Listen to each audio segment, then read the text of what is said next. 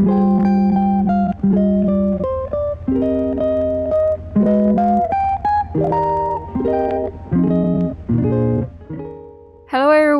this is the first episode of Meta Potatoes English channel.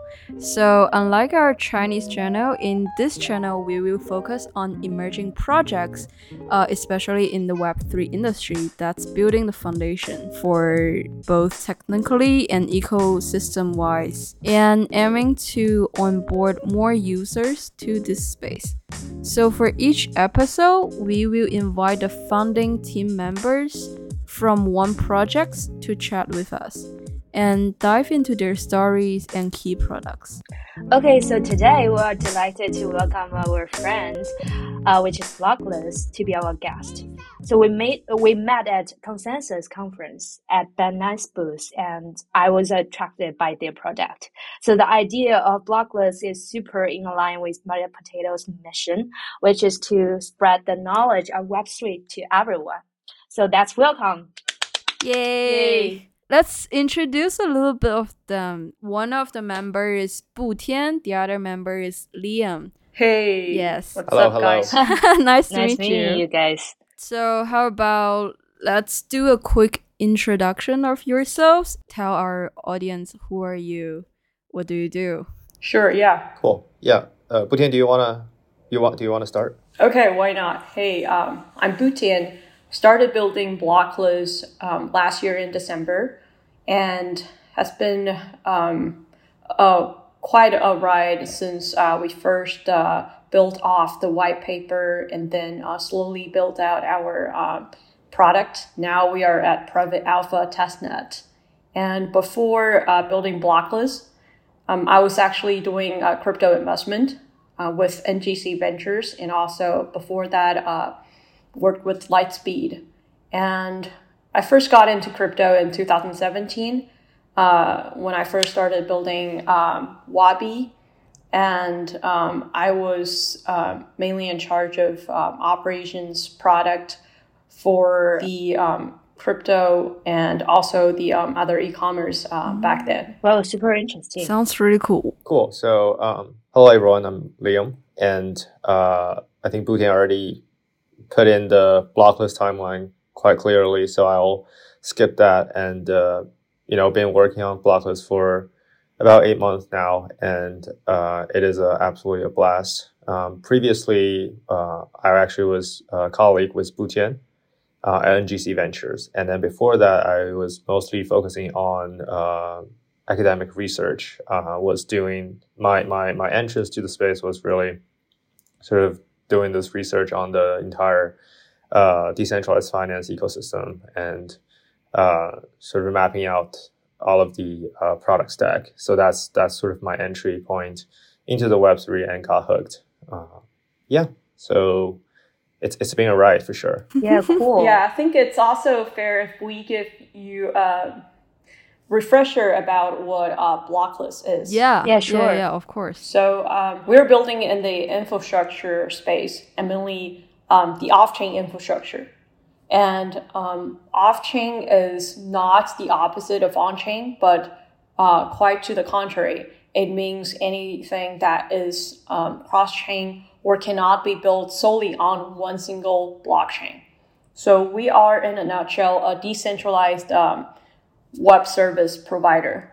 What that means is that um, so we support hybrid applications that has both on-chain, and off-chain components, and we crowdfund, we crowdsource all the um, compute power, um, either is your Android phone or your uh, MacBook Pro, for example.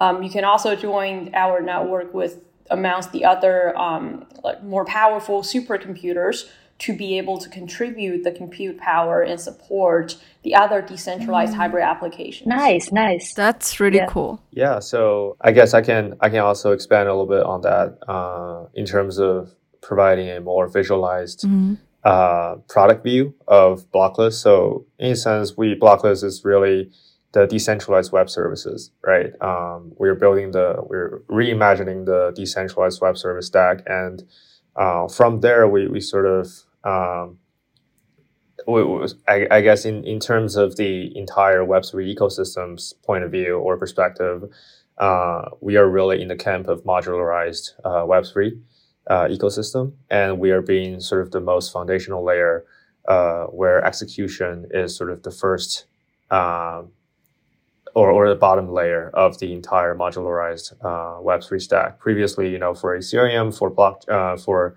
any of the previous um, blockchain ecosystems, it's been, you know, thought after as everything. We should build everything into one ecosystem, right? Ethereum handling all of the uh, execution, consensus, and data availability uh, into one, uh, sort of building this mega, you know, world computer. But then we've, um, in the past two years, facing a lot of the scalability and uh, sort of, uh, I guess, mostly scalability issues. Um, we've seen, you know, skyrocketed uh, gas fees. We've seen uh, slow transaction processing, mostly due to you know all of the um, we have the like the Flashbots and stuff like that. Um, so it's it's it's really been the trend for um, you know the the space to to go into a more modular approach where we separate out different functions of the entire stack and together make the entire ecosystem more efficient and handling uh, more production level or real world level load. Um, so yeah, that's where sort of Blockless is positioned within the entire, um, you know, sort of the entire Web3 stack. Um, yeah. Yeah, that's well explained. So I'm actually wondering because you mentioned that you are essentially providing like a decentralized web services uh, to your users. So um, I was wondering because speaking of web services, everyone will think of like uh, AWS or like Google Cloud Services. Mm-hmm. So I was wondering what's mm-hmm. the advantage of like Blockless, like something mm-hmm. decentralized uh, computing, uh, that kind of method uh, have that over centralized web service mm-hmm. providers? Mm-hmm. Yeah, I think um, for this question, it's really uh, the problem. We, should probably take a step back and think about um, why we, we need a decentralized version of cloud uh, web services, right? Um, you know, there are really two sort of use cases we've categorized. Uh, one being the the modular web, uh, modular uh, blockchain ecosystem or modular Web three ecosystem we've talked about uh, previously, where you know uh, a layer just handles exclusively the load, uh, and the other you know really big use cases are actually what we call off-chain applications. So nowadays, if you really dive in deep into the entire Web three ecosystem, you've seen like probably I, I would say uh, about 5 to 10% of the actual activities happening on chain, whereas the rest of the activities, at the actual like tech stack, were built using the traditional centralized uh, service.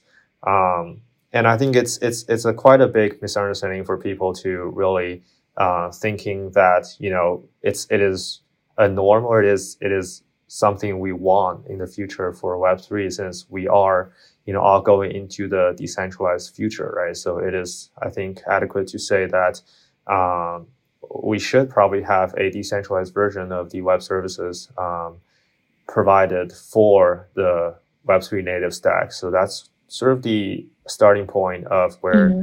uh, Blockless originates. And if you think, also think about all of the current, um, what I just talked about, the off-chain applications, right? So if you imagine, you know, Chainlink, if you imagine the graph, you'll see that all of them are actually building their own sort of backend or the entire monolithic application. They need to recruit their own node network. They need to, um, you know, ma- maintain the node network using their own, to- own tokenomics. That's why you see uh, a lot of the sort of monopoly happening in the off-chain space because the time and the uh, economic commitment you have to make before even pushing out your product. Usually, you know, it, will take about a year to even you know pushing out private alpha because building a you know your own node network is been is really a, a, a super tedious and cumbersome tasks and require quite some uh, engineering power for sure.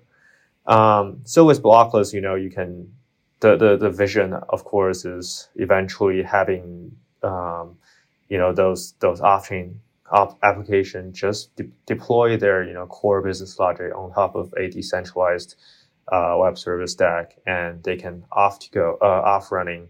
You know, probably within uh, several weeks to several months. Uh, yeah, that's the grand vision. That's pretty cool. Uh, as most of our audiences, they're like non Web3 or like non uh, that technical people. So I was wondering, maybe you can explain a little bit about like why off chain is important because off chain is like a concept after like the establishment of like the blockchain technology. Because when you have like on chain data or like on chain applications, there has a like not opposite, but it's more like a um, something related to like off-chain activities happening in the space. So maybe you can explain a little bit to your audience. Mm-hmm. So for example, uh, does off-chain refer to like Web2 activities that they are taking every day or it's mm-hmm. just uh, like, yeah, another space? Okay, cool. So, so I guess I'll, I'll provide my sort of two cents on this. Um, uh, and let's go also go back a little bit and um, sort of see the uh, trajectory of progression of uh, of the entire Web3 ecosystem, right? So previously, uh, if you think about the Web3 ecosystem, we have Ethereum, you know, sort of starting off um, building a monolithic sort of blockchain, right? So it's it's I've already talked about it. It has everything packed into one protocol. Uh, you can do execution, you can do consensus, you can do data availability, which is essentially, if you think about it, a pretty robust uh, data storage. Um, sort of a, a, a database um, from a traditional, you know, I guess tech, uh, technical perspective. Uh, but the the the advantage, of course, is that it's it's you know sort of a very compact uh, system where it can in itself handles pretty much everything. The ba- uh, the the bad problem the, the the, the or the downside, of course, is that the efficiency of the entire system is pretty low because uh, you have everything packed together, right? And it's, you know, adding on, you know, it's a global network. It's, you know, running 24 seven. Uh, naturally, you encounter scalability issues. Um, so the blockchain ecosystem previously, um, not just Ethereum, if you think about, you know, all of the other BNB chains, Avalanche, all of those uh, blockchain ecosystems, they are sort of self-sustaining systems that are pretty detached from any of the current uh, tech stack uh, we've been used to, you know, at least the Web 2 tech stack. So uh, the one of the most significant sort of, uh, I wouldn't say like downsides or one of the significant, I guess, characteristics of um, those self-sustaining blockchain is that you can't even easily uh, you know, call outside data uh, and put, uh, push the data into the, the self-sustaining blockchain ecosystem, right? Um, by doing that, you you require uh, some sort of Oracle services, and then you know after those monolithic or self-sustaining blockchain ecosystem, we've also seen the expansion of you know various different camps uh, within the Web three ecosystem, because you know we have such a uh, scalability issue generating from Ethereum, right? We have Solana, we have Avalanche, we have probably like 10, 20, 30 different blockchains existing uh, currently in the space.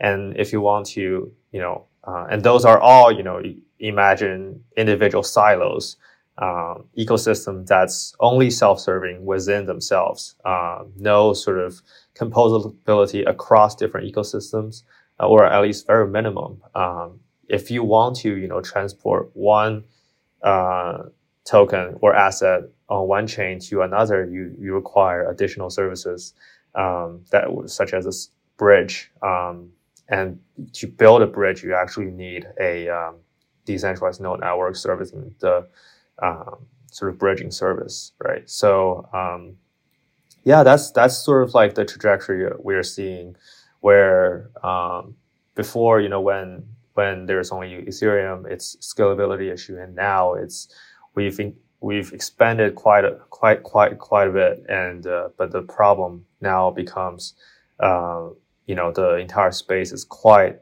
I would say segregated and fragmented, um, requires loads of outside of outside services feeding you know data feeding uh, connections um, into the system in order to make everything work smoothly.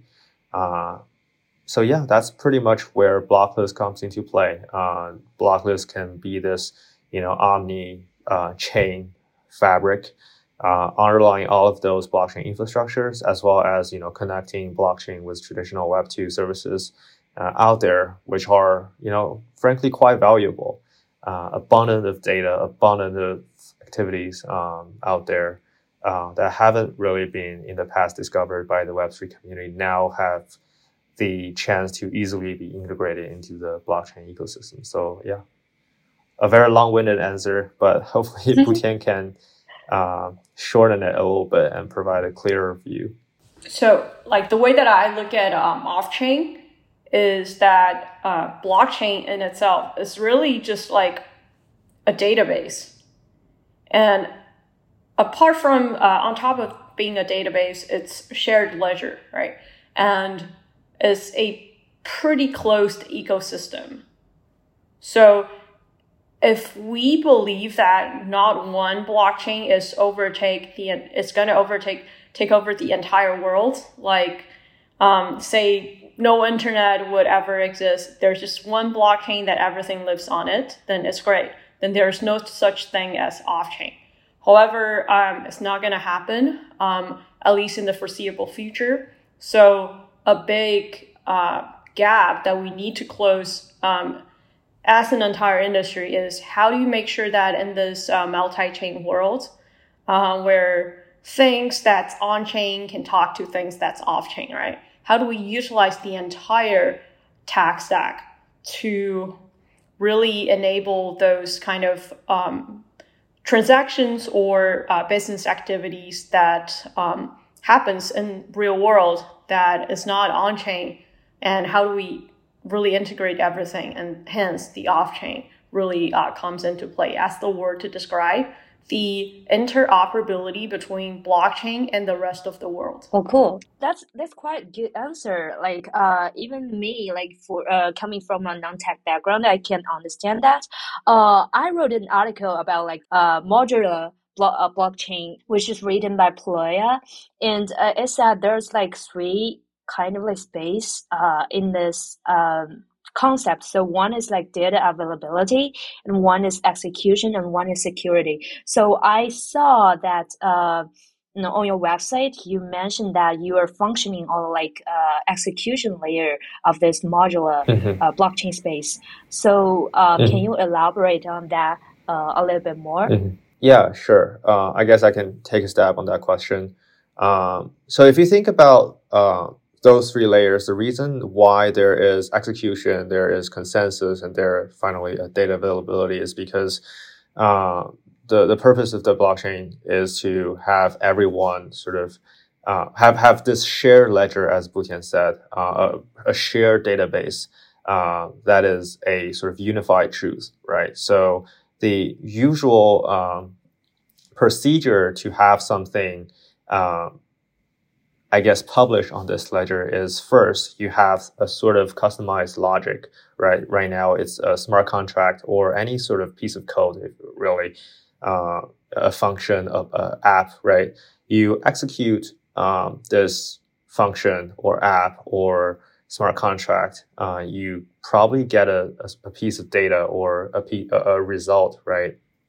On blockchain is probably like account A uh, transfer twenty dollars to account B, so account A minus twenty, account B plus twenty, and that is your result uh, you are getting after you have executed your whatever arbitrary transactions, arbitrary uh, logic, right? And then, uh, but then if you think about it, you know, you can anybody can execute this sort of this arbitrary logic on your computer, but then it's not the unified truth, right? So in for everybody to recognize that this piece of uh, execution is done, uh, you actually need to have everyone in the network uh, reach a consensus.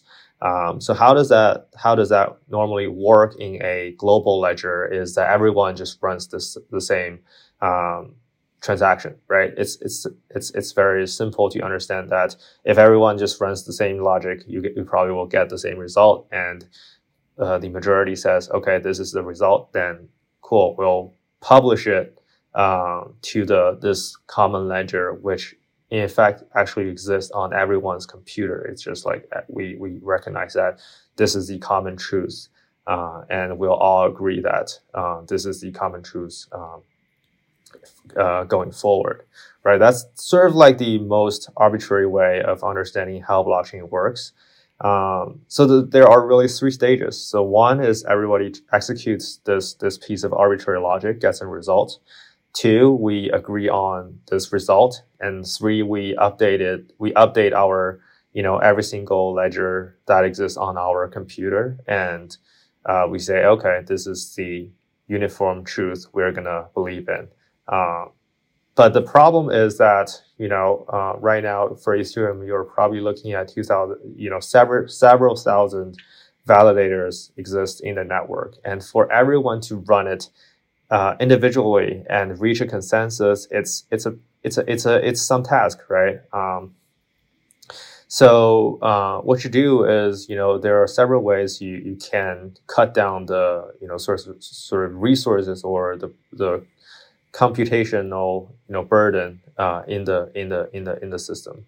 Um, you, you cut it down by you know de- significantly decrease the amount of repetitive work exists in the system. So you have you know two two nodes versus two thousand nodes executing uh, the the the result right, and then uh, you you develop a sort of customized consensus uh, that verifies this is true. Right now we have multiple forms. You know we have uh, PBFT, for example, we have uh, ZK, zero knowledge consent, uh, proofs. We have optimistic um, you know, sort of consensus, uh, and et cetera, et cetera, right? There are, you know, arbitrary number of consensus mechanisms out there that are being developed by, you know, all kinds of crypt- cryptographers and um, researchers. Uh, and then you, the final step is just to you upload this proof, you upload this consensus, you upload this uh, acknowledged message, uh, result to somewhere, right? An arbitrary blockchain, an arbitrary database, or whatever. Um, so that's sort of like the chain of obviously there are i'm oversimplifying a lot of things uh, but this is how we can potentially solve the uh, uh, scalability issue um, you know going forward for the entire web3 industry uh, and where for blockless um, you can imagine a you know a global uh, computer network where you know all of these computers, whether they are you know you know your average Android phone, your sort of um, you know desktops, your or even like the uh, full fledged uh, server clusters. Uh, you join the network, and we the the workload actually uh, automatically dispatched to individual computers. Say we have a thousand computers in the network, right? Uh, and then one work workload is automatically dispatched to three of the computers within the network, and these three execute it, and sort of they can conform to a arbitrary consensus mechanism that is defined by the developer, and then then the final result can either be uploaded on chain or be sent to somewhere else, whether a database or even another function. Uh, right. So this way we take off a lot of load from the uh, monolithic blockchains, uh, say Ethereum, the other Solana, uh, whatever. Um, and we, we, we move the execution off chain while maintaining a certain degree of security. Um, so that's how we envision the future is going to look like. Yeah. Well, that is very well said for that like chain agnostic kind of method to build a world computer uh, using blockless. So I was also wondering because this um, kind of like um, picture uh, echoes with uh, some like also like uh, community network services like Helium. So I was uh, wondering like what's the difference mm-hmm. between like blockless uh, and Helium? So uh, I will just just do a one liner. Um, talk about difference between Helium and blockless. So Helium is really uh, what we call single purpose, right? Same as uh, Chainlink, same as the graph. They do really sort of one single function. Um, they provide sort of uh, Wi-Fi connections to to the people. But blockless is uh, general purpose. So arbitrary functions, arbitrary applications you get sent in, and it gets executed and returns the result. Right. Right now, it's you can't really do that for Helium, for Chainlink, for the Graph, or any of the really the off-chain uh, node networks out there. So that's the major difference we're talking about. Well, cool. Yes, yes. Uh, that's that actually answers another question of mine because there are a lot of the ways of providing like a bridge between on-chain and off-chain and uh, maybe like a decentralized node network is one of the uh, technical pathway uh, within this space uh, i actually want to ask why like Blockless choose this pathway instead of like other pathways like uh, oracles uh, like uh, community networks, that kind of thing. But I think your previous answer actually uh, answered this question as well. Yeah, I think um, the way that I look at the entire stack of the technology that we have on hands are at the very bottom, it's the hardware, right? So, as you mentioned, Helium, they're actually featuring their hardware, their hardware provider. On top of that, they built their um, service for uh, Wi-Fi coverage for internet, which they bundle all together as a monolithic um, entire stack, right? And they sell that. So um, on top of the hardware is this kind of software infrastructure, and and our uh, analogy of blockless is the um, runtime environment where you can just define your own functions or spin up your own application. And then on top um, is the um, application layer. So I think the way that we really look at the industry right now is that the bottleneck is not with oracles because oracles they are just applications. Um, the bottleneck is really mm-hmm. like the middleware where um, it actually utilizes the hardware on, that we have on hands and to have a more general purpose uh, infrastructure where everyone can code some sort of application without setting up everything from scratch, right? So I think that's like where mm-hmm. the industry is um, kind of like slow um, in a sense.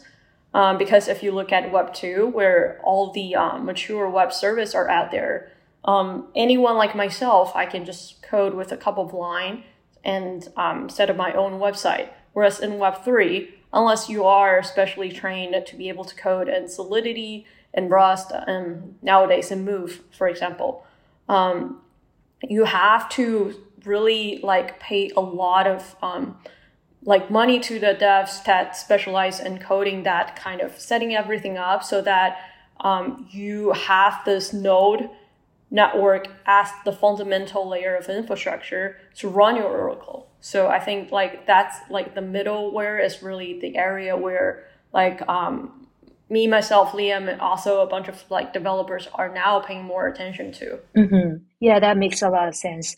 Uh, you mentioned that your product is more uh, developer facing. So I was wondering, like, in which scenarios, like specific scenarios, will developers use Blockless services? Can you contextualize it in uh, like development process of a uh, decentralized applications? So, uh, in which stage the mm-hmm. developer mm-hmm. can actually use your service? Yeah. So uh, the the sort of the ethos for Blockless is really to you know first enhance the uh, developer experience overall, uh, and the second is bringing sort of all, all uh, bringing decentralization and um, as well as Web three connectivity to the sort of entire workflow. So.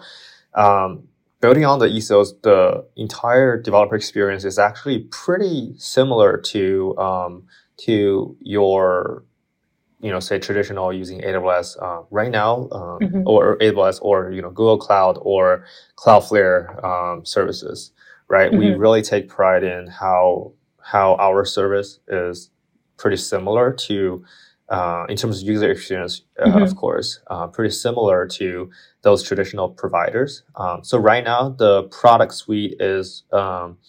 Uh, the, the, the main product we're pushing out actually this week is uh, blockless functions. So imagine a function as a service uh, platform uh, allowing you to, you know, say uh, directly, um, you know, the fun- function as a service platform creating, you know, server- serverless functions that are, you know, traditional developers are very used to. Uh, and that responds to, you know, say on-chain and Web2 cloud events. So that's kind of like the core product we're shipping out uh, right now, and that's it's uh, completely Wasm based, you know, multi-language, multi-platform support. Um, very similar to your traditional AWS Lambda uh, Cloudflare worker uh, type experience, right? And the second product we are shipping out actually later this year or Q1 uh, 2023 is called Block- Blockless App Engine. So we rec- recreated this entire virtual machine um, actually running on Alpine Linux uh, within the Wasm. So it's completely ditching the um, the, the, the Docker uh, sort of tr- traditional uh, way of using Docker or Kubernetes.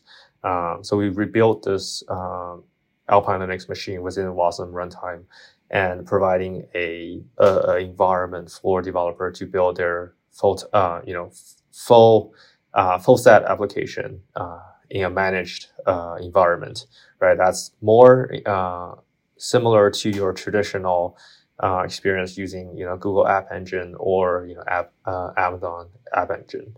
Um, so that's the really the two sort of um, main product we're we're we're bringing out to the uh, developers. Uh, and in terms of developer experience, uh, it's really uh, pretty similar to uh, using AWS. We are actually, I think, the first to introduce both CLI uh, command line interfaces and as well as you know GUI. Um, experience to the developer so they can both using deploy functions and check function status using both command line interface and a web portal, uh, web console.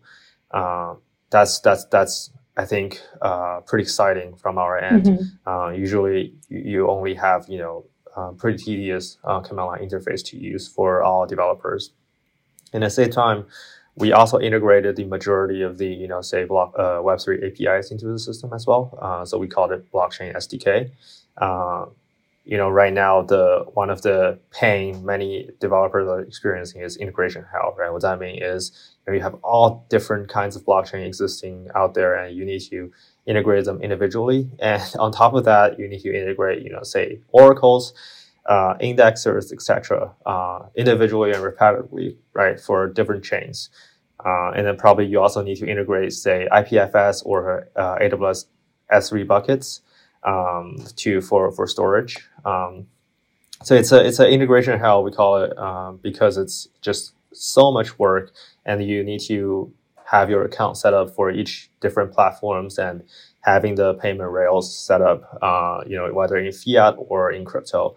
But Blockless SDK is really the simplified or unified way of solving this, where you know it's all going through you know blockless.s3, blockless.ipfs. You know, you call the functions, and all of the payments go through your blockless payment rails, which is uh, Web3 native. You know, mm-hmm. for to use uh, blockless, you don't even need to provide your uh, email. It's it's all you know Web Web3 credentials using your MetaMask, using your you know Aptos Aptos wallet, using your Cosmos wallet. You pay on different. Uh, you know, we we we accept. Uh, different form of payments on different ecosystems, and then eventually going flowing through the system, it's all going to be our own token BLS. Uh, but in terms of the usage, um, you know, it's all uh, as convenient as possible for the developers to use, really. Uh, mm-hmm. Yeah, so that's sort of like the how you would use blockless. Um, very similar to your conventional way of building application. You you you build your app or you build your function, uh, deploy it to blockless, and off you go. You know you're you're you're running in no time. Well that, that's pretty nice. Yes uh, so for example if if i'm like a developer developing a web 2 application i just de- deploy uh, my application on blockless i can directly connect to the web3 uh, world right yeah yeah right exactly so you, you call like any you know blockless ethereum apis mm-hmm. then you can easily uh, invoke you know uh, uh, smart contracts on Ethereum. So that's that's uh, how easy it is. Yeah. Yeah, cool. So actually, I've uh, in convers- uh, I've been in conversation with some of the developers who are not that familiar with the blockchain uh, space, and they told me that when when they looked at your website, they think of a concept as like serverless. So I was wondering, like from that mm-hmm. point of view, like uh, put put the blockchain mm-hmm. technology aside, uh, that concept of serverless uh, does it relate to blockchain uh, uh, blockless, uh, relate to your service or your product in mm-hmm. general? Mm-hmm. Yeah, so serverless is definitely a huge trend, uh, I guess, in in all developer community, right? Uh, mm-hmm. Serverless has multiple advantages over traditional monolithic way of building your application. I mean, this is whether Web three or Web two, it's all yeah, uh, it's it's pretty conventional. Um, so serverless is kind of like a big uh, leap forward, or I guess a big sort of upgrades into traditional way of building everything together. Then you have, you know, lots of uh, pain points in scaling, in integration, in DevOps, et cetera, et cetera. So that's the approach we're taking uh, and building um, sort of like a serverless platform as a first step. But we also recognize that uh, people, many people are still building their application, you know, in a monolithic manner. Uh, that's kind of, I guess, uh, both good and bad uh, together. Um, monolithic uh, app together and then upload it to or deploy it to a server, right? So we recognize that. That's why we are pushing out the blockless app engine uh, in the follow-on month, allowing people to do that. I guess one big uh, technical consideration we've made uh, previously why we want to have, you know, function as a service um, or the serverless architecture uh, is because the really our tech stack, right? If you think about recruiting, you know, a thousand, two thousand, three thousand nodes or uh, computers uh, that are that is just your average, you know, laptops, no special hardware required. Uh, you really need to consider lots of the um, re- you know issues in reality where you know sometimes you just shut your computer off for some uh, for some time and sometimes you know you're playing a game and your computer is taking extra load and don't really have much room left for additional processing power um, so those are the things you we, we really take into consideration and uh, for the underlying nodes um, or workers as we call it uh, it's it's it's the majority of them are actually in fact what we call uh, resource nodes, right? So they provide uh, their computer resource and they receive payment by uh, the amount of resource uh, they've provided. The way we've done it is through uh, Wasm, uh, a special Wasm runtime, or we, we call it Wasm runtime environment. it's a custom made by the Blockless team, providing a lot of security a lot of uh, sort of uh, extension abilities as well as the ability to track precisely, you know, even to the CPU instruction level, how much resources has the uh, uh one computer uh, has has done, right? Uh, so in consideration of those many of the, I guess, more swift computing resources, function as a service is probably the better way to go since it's it's, it gets invoked, we spurn up a WASM runtime, and after a few seconds, the function uh, ends, and the, the, the, the WASM runtime gets shut down. Uh, and the results gets uh, you know relayed to to to the to the to the client. Um, so really having minimum load and time requirement for the computer uh, for the for our worker is you know one one thing that we've we've uh, I guess the key decision that we've made uh, previously. Uh, and then um, our R&D department is actually taking one step forward and thinking about how we can, you know, recreate this uh, virtual machine within the WASM because WASM is really a standard that are uh, newly developed in the last few years. Uh, it's it's sort of web native. You can run a WASM runtime even within your web browser, right? It's really cool technology uh, but really lightweight uh, and really sort of multi-platform, multi-language support. All of those uh, great uh, characteristics. But um, I guess the problem is it's it's it's pretty hard to uh, recreate a virtual, full-fledged virtual machine within the Wasm um, runtime. Uh, and I guess just a month ago, we we've discovered that it's it's potentially possible. Um, and we are we are really cranking it out and after, you know, if I wouldn't say 100%, but we are 99% certain that we can we can bring this out. Uh, if we bring this out, it will be a huge uh, step forward uh, for both Web3 and Wasm community for sure. Yeah, so the way I look at serverless ser- um, serverless services is kind of like removing the overhead for developers to manage their servers, and also um, it is aligned with the modularization of how the modern uh, development is done. So I think um, it's kind of like remember the day- days when we don't have um, Amazon or like uh, Shopify, for example. Um, it's very hard to run an e-commerce shop, right? You have to do the back end, front end, um, delivery, everything all together on your own. Serverless is kind of like one step mm-hmm. Forward from even Shopify or Amazon, right? Instead of like running everything on your own and having all those overhead to manage, um, you delegate that to a um, kind of like a third party to run the shop um, for you. And it just um, offload a lot of um, like heavy lifting from the devs and also uh, remove the barriers for um, developers to be able to launch their own applications. So it's kind of like similar to what we see as like will happen in Web3. And hence, um, like Blockless is really like um, following the philosophy of the uh, serverless development. Well, cool. That's a that's a great understanding of like not just like uh, in Web three, but also uh, Web two can apply this as well.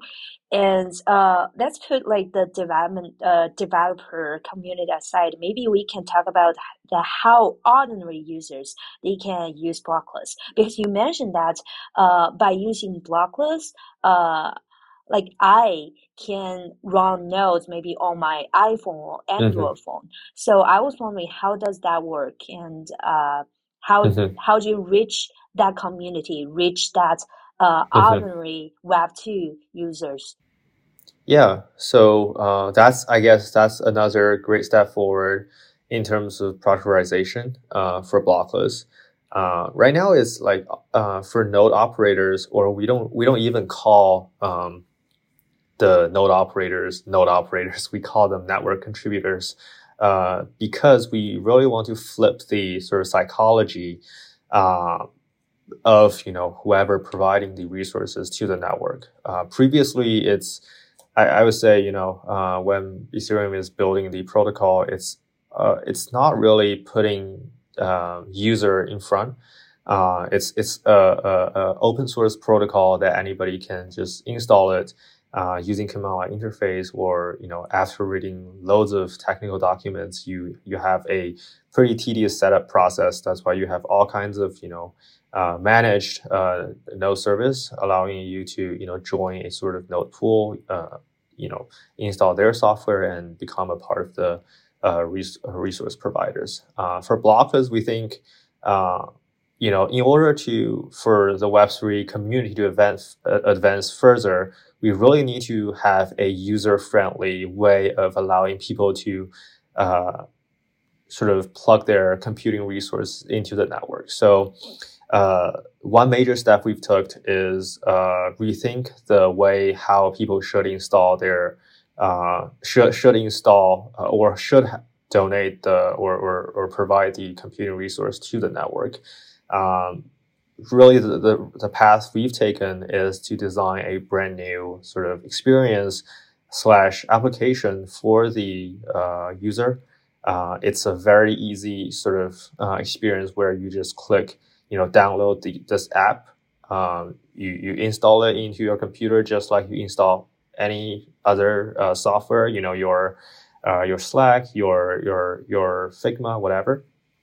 You install it, you open it up. Uh, the app automatically runs the script, letting you choose, you know, what kind of uh, uh, payment methods or what, what kind of uh, incentive method you want to choose. You know, there are two type right now. It's either, you know, by resource. So that's that way allowing you to opt in and out uh, pretty easily. You, you know, you can shut off your computer uh, on the spot when there's no functions running, and you can boot it up right right back on. And the other one is timed. Um, machine where you actually need to stake certain amount of tokens and make sure your computer is actually running uh, for a certain amount of time. Right now, it's set for an hour, right? So you choose this uh, a few very simple settings. The the application automatically fetches the uh, type of node, node software uh, you are opt on, and you know off you go. Your computer starts running.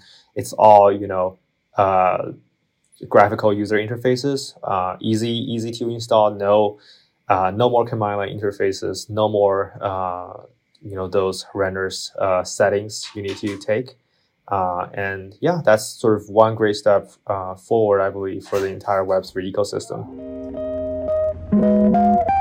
Yeah,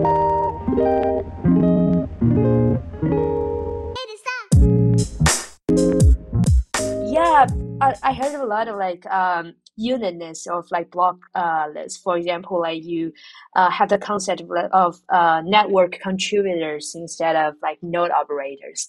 So I was wondering, is there any like uh, similar providers in the space or like your uh, competitors? And what's your key advantage, like a competitive edge over them? Sure, yeah, I can take this one.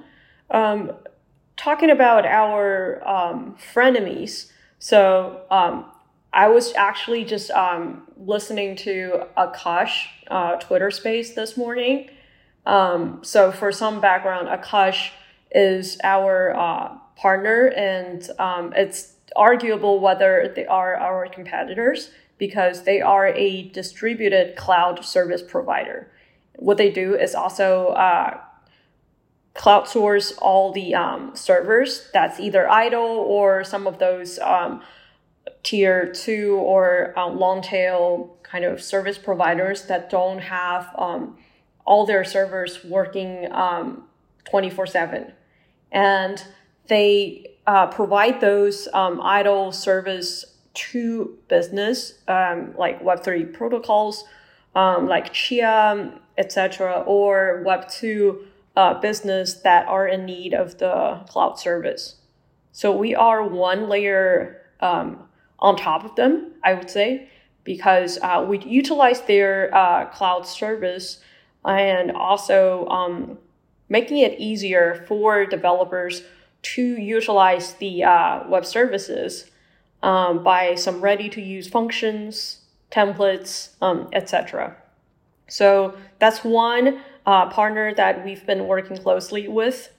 Um, the other um, like competitors in the industry, I'd say, of course, like no two are the same. Otherwise, there's no point for uh, one of them to build the exact same product. Um, a lot of people are focused on uh, peer-to-peer applications, um, and they provide those um, applications that's running um, on other people's um, like um, hardware resources by either a service level agreement or uh, some permissionless um, like arrangement for people to open up their own uh, devices and also their own applications to um, for the community to be part of it and um, another kind of vertical competitor is um, like players that try to consolidate uh, from ground up, um, having their own node, um, having their own network, and having their own applications all in one suite. Um, like you've heard us talking a lot about this uh, monolithic um, like solution, right? That is like what we've seen that people especially at the early stage of an industry development, um, a lot of people are very good at providing those kind of services because, um, like, you can't just be um, application without an infrastructure, right? Yeah. So I'd say like um, I'm I'm sure like we will be able to see more players in this space.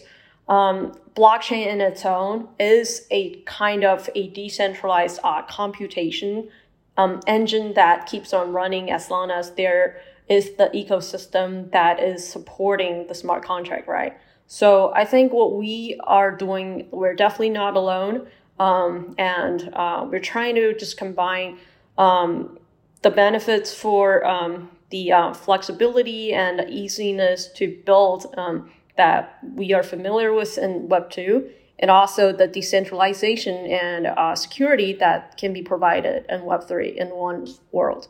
Well, that is a good like mission of uh, Blockless, and also uh, speaking of that, um, because you've already like shared your future plans and what's your like uh, ultimate goal uh, by like uh, developing uh, blockless. So I was wondering because we are now uh, we can like focus on now like because we are now in the bear market. So I was wondering like how the bear market uh, impact the technical development or like product launch or uh, product uh, marketing of blockless and how do you deal with that?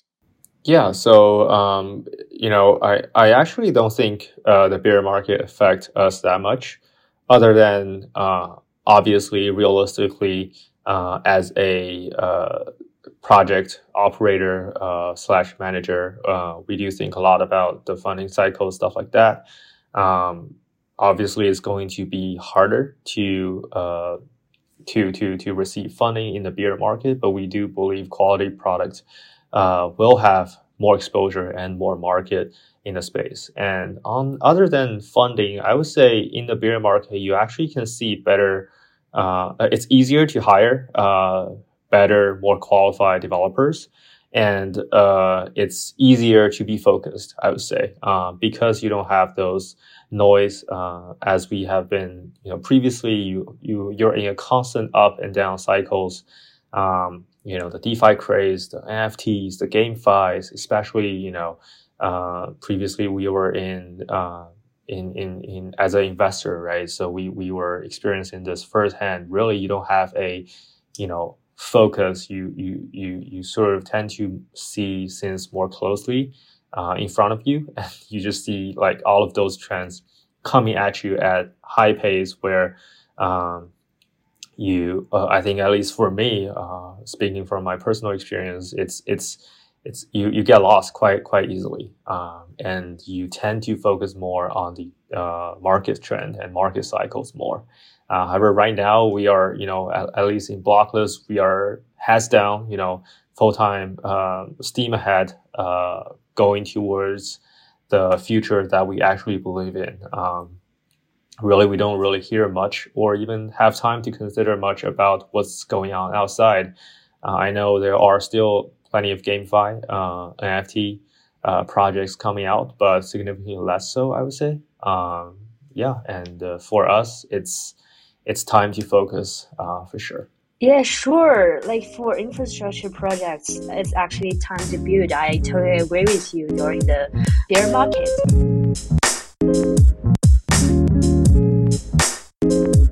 So okay, uh, our last question is about like what's the um, what's the future that envisioned by uh, Blockless and uh, and the uh, especially the founding team of Blockless of Web three. Uh, so what what will be the future of Web three and how that relates to everyone's daily lives? I can chime in first. Feel free to fill up, Liam.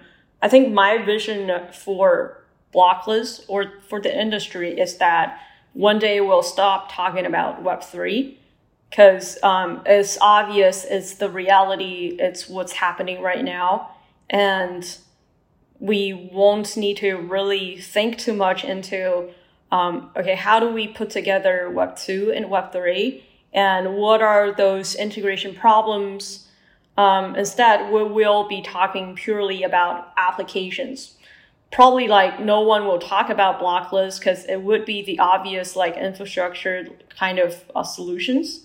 But instead people are talking more about okay what are those new um, like applications use cases like the innovation that the end user can see and feel. And instead of taking a couple of years months to develop um, it takes like couple days that we can just see um, whatever that we thought about the app um, that comes out can be a reality. That's very well said. Yeah, I was wondering like maybe Liam has another kind of like vision like personally for Web three.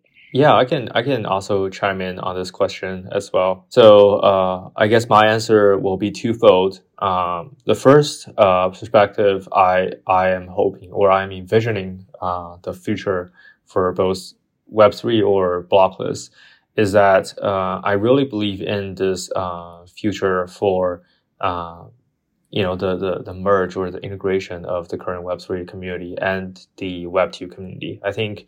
Um, nowadays it's at least at this point of time uh, there are obviously a lot of the people believe in everything needs to be decentralized but based on what i've experienced and what i've seen in the industry i actually think there are perfect use cases that needs to be decentralized and there are perfect use cases that doesn't really require decentralization uh, or uh, global decentralization i would say so that's one i think uh, my, my hope for Blockless is to become this bridge between the Web3 community, current Web3 community and the Web, Web2 world. And in the future, potentially people will really forget about, you know, uh, Web2 and Web3, the, the sort of the two camps, right? And really see the entire stack as a uh, continuous uh, progression. Uh, that's the first uh, way of seeing it. The second way of seeing uh, Blockless is I really foresee Blockless to become this platform for uh, something that we have never seen before, right? Uh, one very cool use case I would just, you know, try to shed some light into what this technology is capable of is, you know, um, benefiting from Blossom's expandability. Uh, we can actually allow different types of hardware to join uh, as a uh, network contributor, right? So what that what does that mean? So typically for your computer, right, you have your CPU, your memory, uh, and you know your file system, um, something like that. But imagine you have, you know, right now there are plenty of um, electric vehicles out there running on the on the street, right, and it's pretty much full of sensors. And if you think about it, it is also a computer, uh, probably running on Linux or something, customized uh, software and uh, uh, operating system. Uh, imagine in the future, those electrical vehicles can become a, a network contributor and via our extension, um, via our extension, you know, we can have uh, the ability to uh, accept, you know, say weather uh, sensor data as a form of resource provided to the network. That way, uh, you know, really you're looking at is not just a global edge network that can do computation, but a global edge network that can do much more, right? Think about if you are a software that wants to uh, provide or wants to display uh, global real world uh, temperature, uh, and you get access to all of those uh, weather uh, weather sen- sensor data from uh, the uh, the blockless network, you are seeing really kind of like the inverted uh, app store, where you know on Apple's ecosystem, the app store services the user, but in blockless ecosystem, uh, the app store services develop- developer for them to create you know even more robust, better data source and more variety of data source um, software. So that's sort of like the two layered answer. Um, yeah. Well, that that's really a, like a good ending for uh, for Meta Potatoes' first English episode. So yeah, thanks uh, team for sharing thoughts on the decentralization and uh, on Web3 in general and share all the updates about your product and uh, the technology behind to our um, non-technical audience base, I would say. Uh, so thanks a lot. So maybe we can say goodbye to our audience and uh, yeah, it's super cool to talk about Blockless and everything and maybe see you next time. Yeah, for sure. In our Chinese channel as well. Yeah, thank you so much for having yeah, us. Yeah, thanks everyone. Yeah, thank you. All right. Bye. Bye.